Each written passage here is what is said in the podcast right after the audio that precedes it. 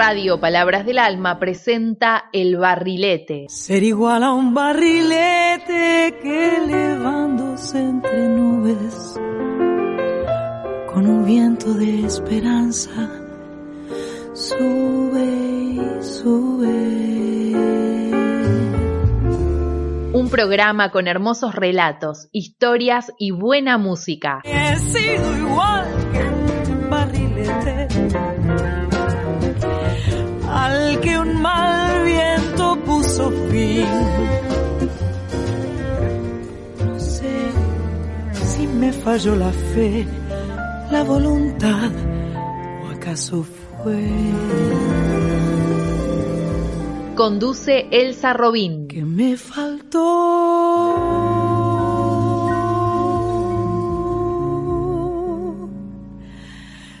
Violín.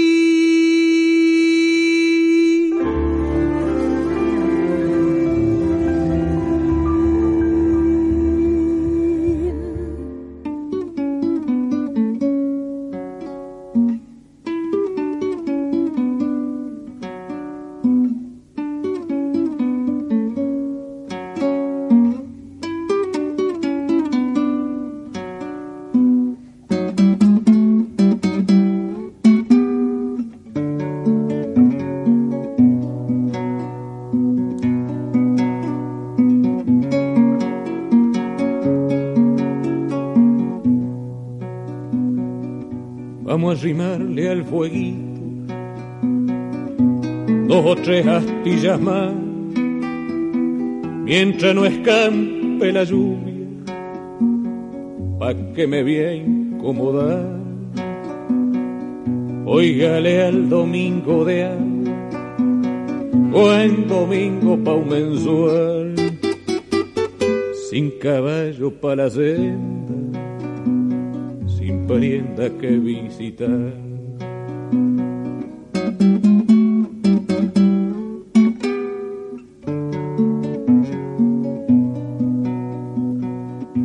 Diga que soy más o menos bueno, paz y marronía, y que anda en silla el amargo, la tarde al tranco se va. Gente anda domingueando, un casero y capata. Y yo quedé con los perros, chiflando para no pensar.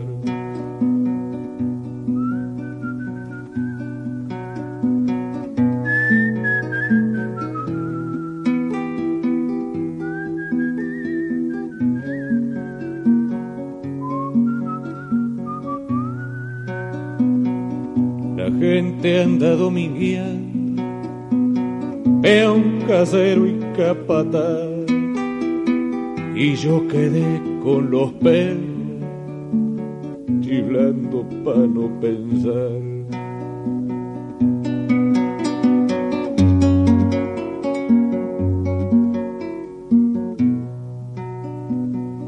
Y escampa y abre la tarde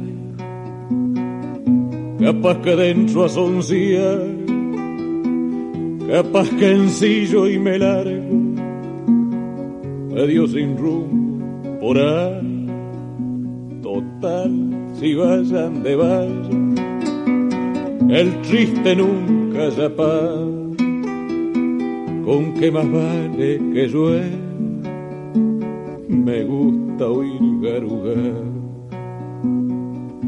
Óigale al domingo de agua. Buen domingo pa' un mensual. Sin caballo pa' la senda, ni prenda que visitar. Vamos a rimarle al fueguito dos o tres astillas más. Mientras no escampe la lluvia, pa' que me voy a incomodar. gente anda domingueando, peón, casero y capataz. Y yo quedé con los perros, chiflando para no pensar.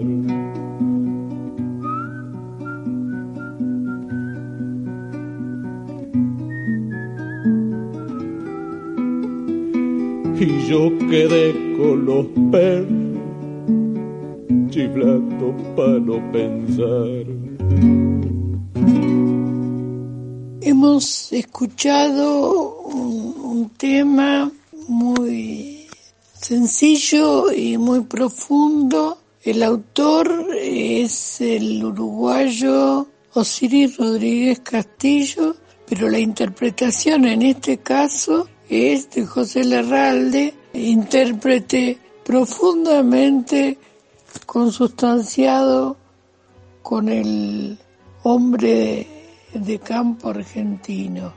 Este tema lo, lo propongo simplemente como una introducción para un tema que en este mes de octubre, más precisamente el 8 de octubre, se conmemoró, que fue la sanción del Estatuto del Peón Rural. Un documento jurídico muy importante, muy interesante y muy transformador. Eh, le voy a decir algunas, eh, algunas cositas. Primero que es de, se apareció, se, se promulgó, digamos, en el 8 de octubre de 1944 era la época de Edelmiro Farrell, que era un militar, eh, que era, era un gobierno de facto. Pero en ese momento estaba a cargo de una secretaría que se llamaba Secretaría de Trabajo y Previsión, un coronel que tuvo una intervención muy importante por aquellos tiempos y que luego sería presidente de la República. Me refiero a Juan Domingo Perón. Bueno, este estatuto, que no fue bien recibido por los propietarios rurales, eh, porque algunos dijeron que con eso se debilitaba la autoridad del patrón, en fin, había y, y se sembraba la, la indisciplina y era un peligro. Bueno, evidentemente seguía presente una concepción, podríamos decir, casi medieval de cuál era el papel del trabajador rural. Para todo esto, si nos eh, adentráramos un poco en la historia de nuestro país, después del, digamos, eh, después de la eh, independencia, veremos que costó mucho cambiar costumbres muy arraigadas y y el hombre de campo, vamos a, llamarlo con un denominador común, el gaucho, que era un tipo humano que se, mm, eh, digamos que se formó y apareció, se conformó, digamos, a raíz de cómo se desarrolló un tipo de economía muy particular, que era una economía pastoril, donde se, digamos, el ganado eh, salvaje era prácticamente cazado y lo único que se aprovechaba de todo esto era el cuero, que en su momento fue una materia prima absolutamente em, solicitada, digamos, por Europa y por otros países. Bueno, eh, algunos historiadores hablan de de todo un periodo que llaman la era del cuero.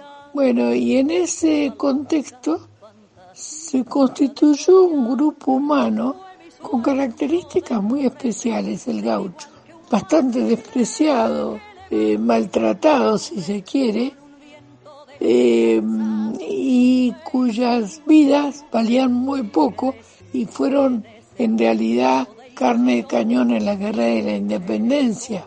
Cuando terminan esta guerra, después en las guerras interiores, en las guerras civiles. Este, este hombre, digamos, prototipo de la ruralidad argentina, cada vez fue teniendo menos derechos porque desde los lugares centrales, me refiero por ejemplo a Buenos Aires, la tierra, que era de dominio público, se repartió en función de los intereses de muy pocos. Hubo una distribución de la tierra muy inequitativa, aunque hubo leyes que pretendieron otra cosa, en los hechos fue que los que se quedaron con la tierra en gran medida fueron los grandes terratenientes, los terratenientes que ya estaban en eso y, y los y el hombre que iba al campo, tanto el, el gaucho como el inmigrante tenía condiciones de vida muy muy duras y no se lo consideraba. Por eso la aprobación del estatuto del peón de campo fue algo muy muy interesante. Por supuesto que a los gobiernos reaccionarios que han ido apareciendo en nuestra historia, esto no los conformaba y derogaron en varias oportunidades este, estatuto que otorgaba al peón de campo un sueldo, un aguinaldo, vacaciones, este, un alojamiento digno y este, eh, asistencia médica, pero costó mucho, mucho y sigue costando mucho que se cumplan estas consignas. Pero por eso el 8 de octubre, en, en recuerdo de ese estatuto, primer estatuto, se considera el Día del Peón de Campo. Lo que nosotros escuchamos antes fue una milonga, artista, escritor, investigador uruguayo llamado Cires Osiris Rodríguez Castillo, que con un con una enorme inspiración, una sentida inspiración, logra dar voz a esos hombres que están un poco con, condenados a la soledad del campo y a la falta de perspectiva. Creo que es un tema hermoso y espero que les haya gustado. Y bueno, y de este modo Estamos recordando al hombre de campo, esforzado, trabajador y base de nuestra economía.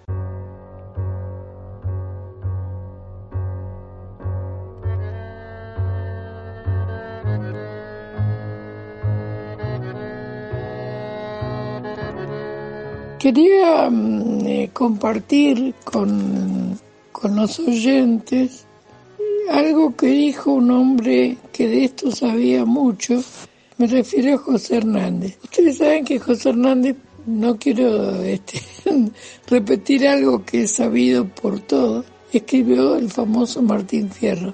Yo quiero aclarar algo. Si bien es cierto que Martín Fierro es una obra cumbre de, digamos, de la literatura gauchesca argentina, también es cierto, y sobre todo, es necesario reafirmar que fue un verdadero manifiesto en defensa de las clases populares, porque José Hernández fue, antes que nada, un político, a despecho de los que no quieren a los políticos. José Hernández fue político, fue periodista y como, y bueno, y su gran obra literaria fue Martín Fierro pero que tiene dos partes, primera y segunda parte.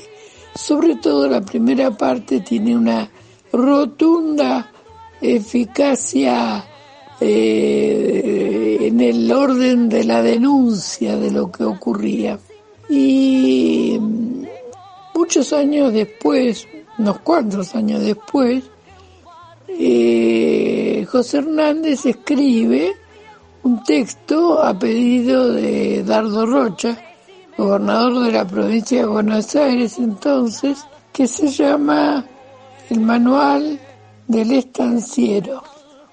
creo que es el manual, pero era algo así como un, un manual o una, un libro con el que intentaba este, ayudar a pensar cómo se mm, debían hacer los trabajos en una estancia y por otro lado se planteaban una serie de problemas de los que muchos no querían hablar.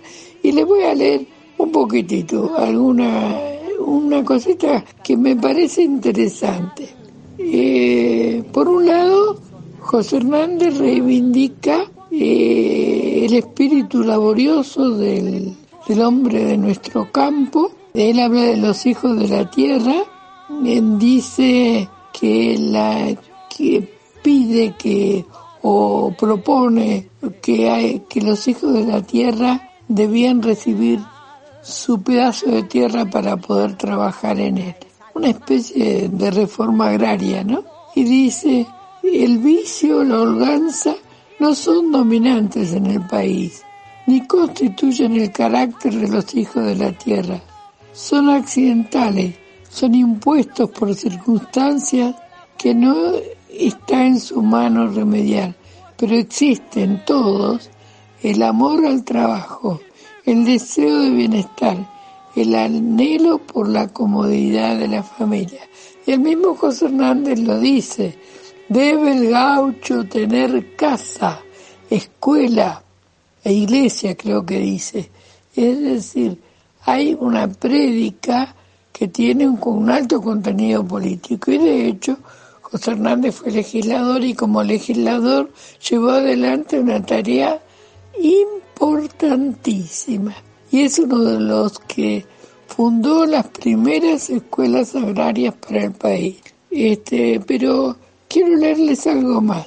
Dice, en toda la América Latina, dice con una sola excepción, que es Chile, no sé por qué, esto no, no conozco el tema, domina la costumbre secular de mantener en el más completo abandono las clases proletarias, que son, sin embargo, la base nacional de su población, su fuerza en la guerra su garantía en la paz.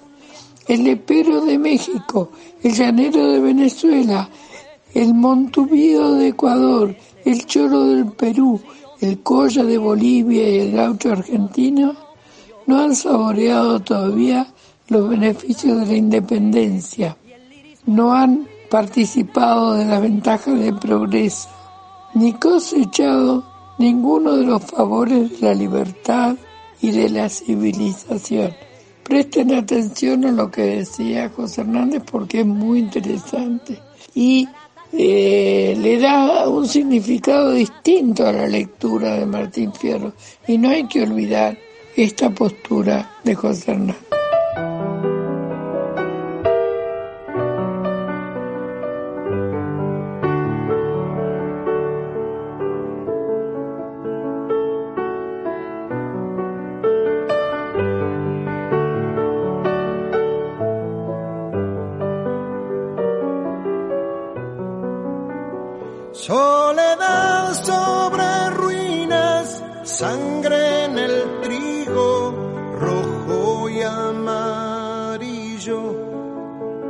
manantial del veneno, escudo heridas, cinco siglos igual, libertad sin galope, banderas rotas, soberbia y mentiras, medallas de oro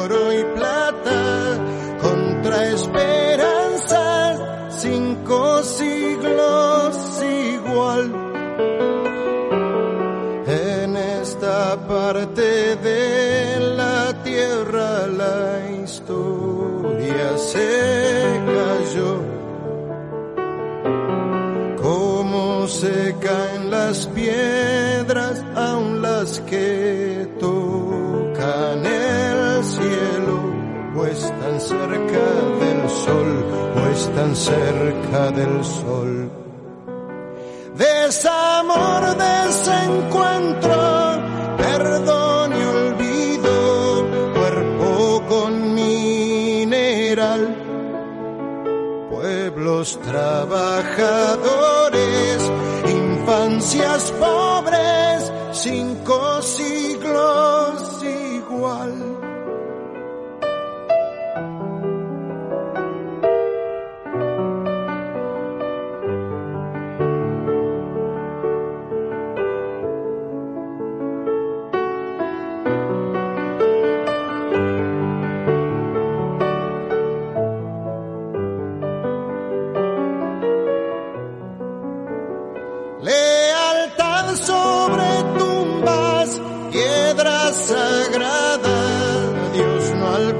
a llorar. Sueño largo del mal, hijos de nadie, cinco siglos igual. Muerte contra la vida, gloria de un pueblo desaparecido. Es comienzo, es final, leyenda perdida, cinco siglos igual. En esta parte de la tierra la historia se cayó como secan las piedras, aun las que o están cerca del sol, o están cerca del sol. Es tinieblas con flores, revoluciones, y aunque muchos no están, Nunca nadie pensó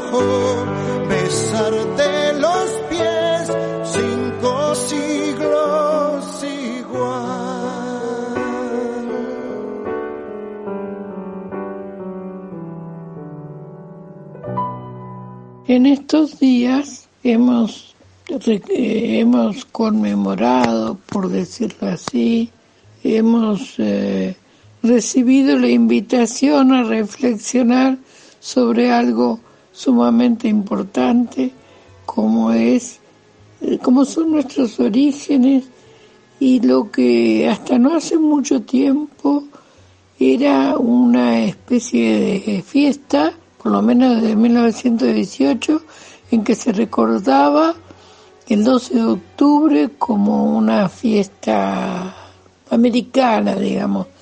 Había algo así como un olvido deliberado de lo que había significado para un continente que estaba habitado por millones de personas con diferentes formas culturales, pero una riqueza en cuanto a, sus propuestas civilizatorias, su historia, que fueron prácticamente destruidas por esta especie de horda vandálica que significó la llegada de los europeos a América. Fue una verdadera catástrofe.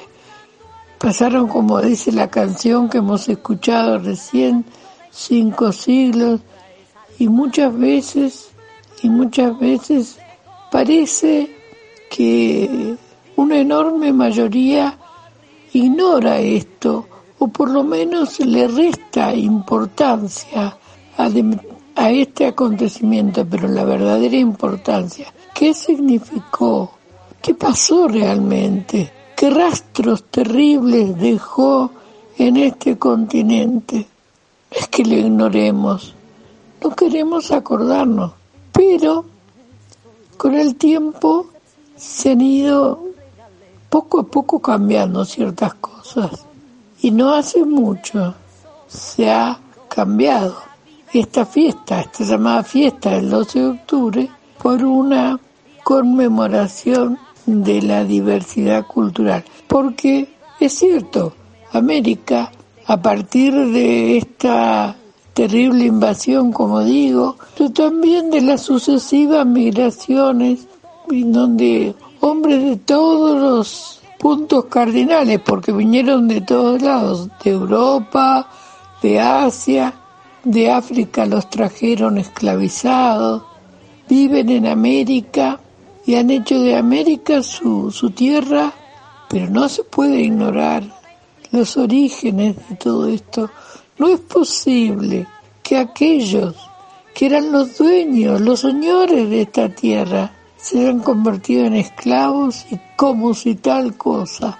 A nadie le parece algo terrible, porque no fue solo, pero no fue solo un genocidio, fue un etnocidio, porque de algún modo se los obligó a olvidarse de su lengua, de sus costumbres, de sus dioses, de sus creencias, a no creer más en ellos mismos. Realmente el, el desastre que significó esto desde el punto de vista antropológico no, no tiene medida, es difícil de evaluar, pero hace ya bastante que los pueblos indígenas de toda América, ¿eh? de toda América, se han ido, van levantando la cabeza y tratan de pensar acerca de su destino de otra manera.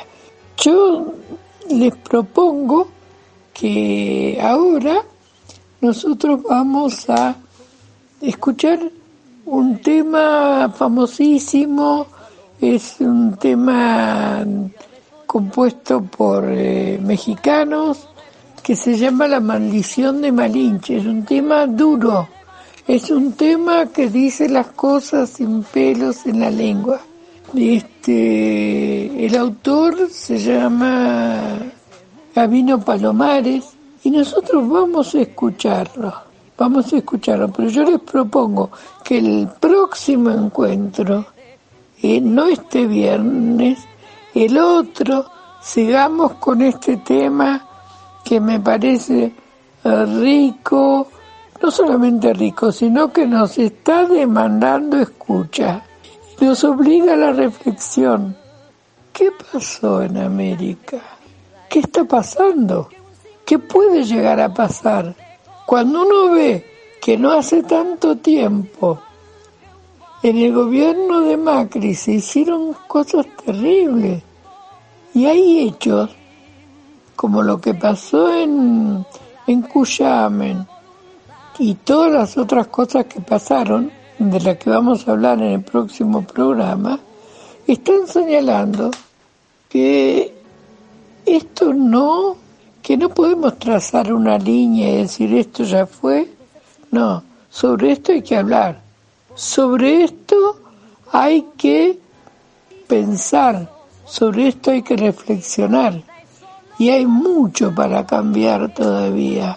Bueno, yo les propongo que escuchemos la maldición de Malinche. Y en el otro programa les voy a contar quién fue Malinche y muchas otras cosas que vale la pena seguir recordando.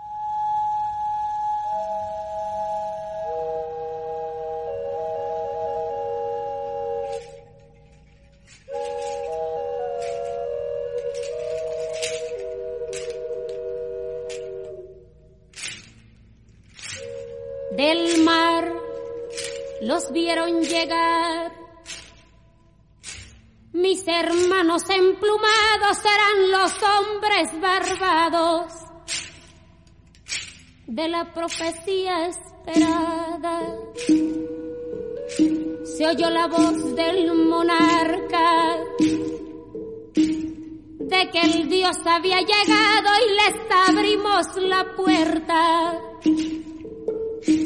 por temor a lo ignorado. Iban montados en bestias, como demonios del mal, iban con fuego en las manos y cubiertos de metal.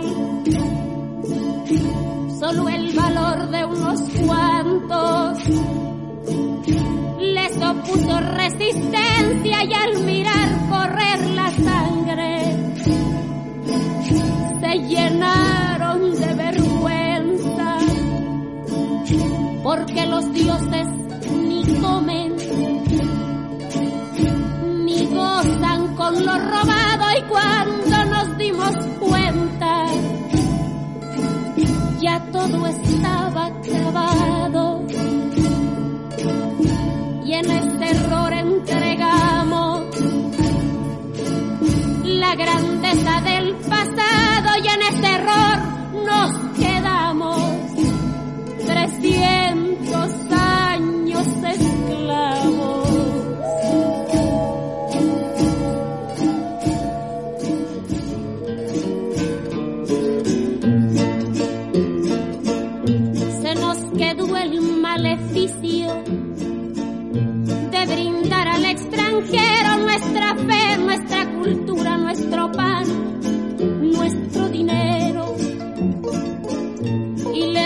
seguimos cambiando oro por cuentas de vidrio y damos nuestras riquezas por sus espejos con brillo.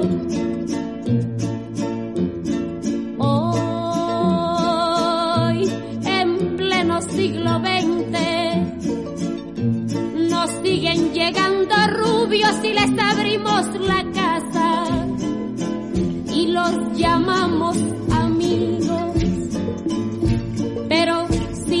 cansado, un indio de andar la sierra, lo humillamos y lo vemos como extraño por su tierra.